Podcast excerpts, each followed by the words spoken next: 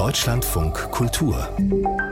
Buchkritik das Landleben, das ist ja in Wirklichkeit nicht immer so idyllisch, wie es bestimmte Hochglanzmagazine zeigen. Das sieht man nicht nur an den protestierenden Bauern. Auch die Literatur hat sich immer wieder mit den Abgründen der Provinz beschäftigt. Der französische Schriftsteller Laurent Mauvignier hat jetzt eine Art Dorfthriller geschrieben. Geschichten der Nacht heißt sein Roman und Katharina Teutsch hat das Buch gelesen. Diese Geschichte, ich habe schon gesagt, die spielt irgendwie auf dem Plattenland in Frankreich, in der sogenannten France Profonde habe ich gelesen. Was ist das für eine Gegend? Also an was für einem Ort spielt der Roman? Ja, also äh, Zeit und Ort der Handlung, das ist ganz übersichtlich gestaltet in diesem äh, Roman von Laurent Mouvignier. Ähm, eine Kleinfamilie, Vater Patrice, Mutter Marion, Töchterchen Ida, die ist zwölf Jahre alt. Die wohnen irgendwo in der tiefsten französischen Provinz, das wird gar nicht äh, näher bezeichnet, auf dem Bauernhof, auf dem Patrice auch aufgewachsen ist.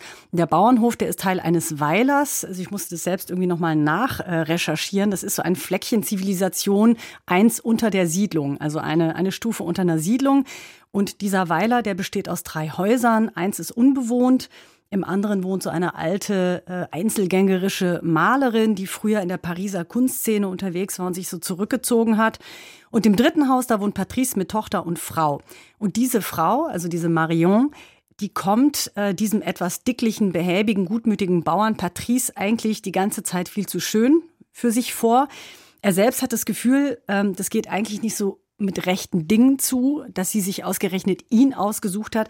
Und das ist erstmal so die Ausgangslage, der Anfangsverdacht, der einen dann über die nächsten 500 Seiten trägt. Das ist ja ganz schön lang. Wie schafft er das denn? Das klingt ja jetzt nicht so, als ob da gleich irre viel los ist. Wie schafft er es da, sie so bei der Stange zu halten? Ja, Sie haben ja eben äh, in der Einführung gesagt, es ist ein Dorfthriller. Ich würde noch hinzufügen, das ist äh, so eine Art meditativer Thriller. Denn man braucht tatsächlich mehr als 300 Seiten, um überhaupt äh, äh, etwas Spannendes zu lesen. Und selbst wenn man weiß, äh, äh, dass etwas passiert oder was passiert, dann dauert es nochmal weitere 200 Seiten, bis dann so die Auflösung oder die, die Pointe sich zeigt. Äh, also was passiert, ähm, um es kurz zu sagen, drei Männer stehen plötzlich vor dem Bauernhof. Sie erstechen den Hund der Malerin, verschaffen sich Zugang zu ihrem Haus und als nächstes gibt es dann so eine Art Geiselnahme. Der eine Mann, der Bag genannt wird, das ist ein Spitzname, äh, was Stotterer heißt, äh, der hat den Auftrag, Christine, also die Malerin, mit dem Messer in Schach zu halten und die anderen beiden Männer, die setzen sich ganz selbstverständlich bei Patrice und Marion an die Festtafel. Es ist nämlich Marions 40. Geburtstag und den haben die drei Männer mit Bedacht für ihren ungebetenen Besuch ausgewählt. Und wie Laurent Mauvignier diese Atmosphäre von Bedrohung jetzt aufbaut und inszeniert, indem er detailliert beschreibt, wer sich wie und mit welcher Energie durch den Raum bewegt, das erzeugt so einen ganz tollen Sog. Man will einfach wissen, was hier gespielt wird. Und steckt denn da auch sozusagen so eine tiefere Wahrheit oder eine große Pointe drin, auf die das Ganze so hinsteuert? Das würde ich ähm, schon so sehen, aber man begreift die Pointe tatsächlich wirklich erst auf den aller, allerletzten Seiten. Und dann gräbt sie sich aber gleich ganz tief ein. Also ich darf bei so einem Buch natürlich jetzt nicht die Handlung verraten, aber so viel kann ich vielleicht sagen. Es geht um männliche Tyrannei in Verbindung mit archaischen Besitzansprüchen an Frauen. Es geht um pathologische, aber auch gesellschaftlich produzierte männliche Gewalt gegen Frauen. Jeder, also auch Patrice, der seine Marion wirklich liebt und ja ein gutmütiger Typ ist, hat hier in diesem Roman seinen eigenen inneren Kampf auszutragen. Und ähm, Mauvignier schält nach und nach heraus, warum das so ist. Allerdings ohne äh, für alles dann abklärende, äh, ab, abschließende Erklärungen zu finden. Und das unterscheidet diesen Roman für mich jedenfalls von den handelsüblichen Psychothrillern, wo dann am Ende fein säuberlich zwischen äh, Opfern und Tätern unterschieden oder sortiert wird. Aber das ist ja ein ziemlich ähm, präsentes Thema, würde ich mal sagen, gerade in der französischen Literatur, so sexuelle Gewalt gegen Frauen, also zumindest seit MeToo oder aktuell jetzt auch wieder mit dem Schauspieler Gérard Depardieu. Hatten Sie den Eindruck, dass der Autor da so ein bisschen auf so einen fahrenden Zug oder auf einen Trend aufspringt? Ja, das wäre, glaube ich, zu negativ gesagt. Also die, die, Franzosen und vor allen Dingen der französische Kulturbetrieb hat da, glaube ich, tatsächlich einiges aufzuräumen im Moment. Es ist tatsächlich so, dass die französische Literaturszene seit vielen Jahren über Missbrauch und über das Selbstverständnis vor allem der Männer des Kulturbetriebs nachdenkt.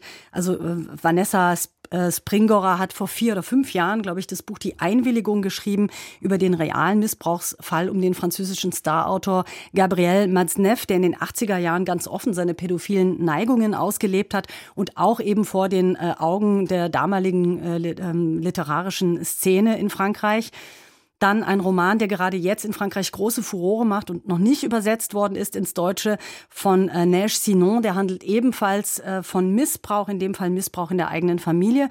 Und nicht zu vergessen, äh, die französische Punk-Diva Virginie Despentes hat kürzlich einen Briefroman äh, namens Cher Connard geschrieben, Liebes Arschloch. Da geht's, ähm, um es mal so ganz platt zu sagen, um einen Mann, der in die MeToo-Krise gerät. Also ähm, das Thema bewegt die französische Literaturszene, aber Laurent Mauvignier greift ja sozusagen nur etwas auf, was irgendwie in der Luft liegt und was, äh, was sich als Thema irgendwie aufdrängt. Deswegen würde ich nicht sagen, er schreibt einem Trend hinterher, sondern er greift etwas auf, was in der Luft liegt. Und hat das Buch denn jetzt so eine reine Thriller-Qualität oder da ist das schon auch äh, darüber hinausgehend über dieses, was das Genre so bedient?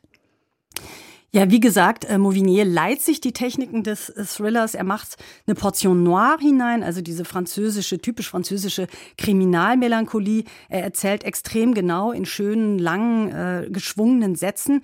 Er weiß, wo er hin will und er liefert eine Geschichte, die man so schnell nicht vergisst. Mich hat das Ganze aber auch ein bisschen an die existenzialistische Literatur der französischen Nachkriegszeit erinnert, vor allen Dingen an das Stück von Sartre, Huis Clos. Das ist ein Theaterstück, das hat er, ich meine, im Jahr 1944 1940 geschrieben. Und da steckt Sartre drei Menschen, die irgendwie alle Schuld auf sich geladen haben äh, vor allen Dingen Schuld an anderen Menschen, äh, zusammen in eine Art Hölle, aus der es kein Entrinnen gibt. Und auch nicht, als sich dann irgendwann die Tür in die Freiheit öffnet. Die Hölle, das sind die anderen. Das ist so ein weltberühmter Satz, den, glaube ich, viele von uns kennen. Der stammt aus diesem Theaterstück Huis Clos von Sartre. Und mir kam es jetzt so vor, äh, Laurent Mouvignier greift dieses literaturgeschichtliche Motiv und diesen Merksatz äh, auf und entwickelt darin die Lebenslügen seiner Figuren zu einem gesellschaftlichen Befund über den Geschlechterkrieg, der einem dann eben noch sehr, sehr lange auch nach der Lektüre nachgeht. Katharina Teutsch über Laurent Mauvigniers Roman Geschichten der Nacht aus dem Französischen übersetzt von Claudia Kalscheuer. 510 Seiten hat das Buch und es ist bei Mattes und Seitz erschienen für 28 Euro.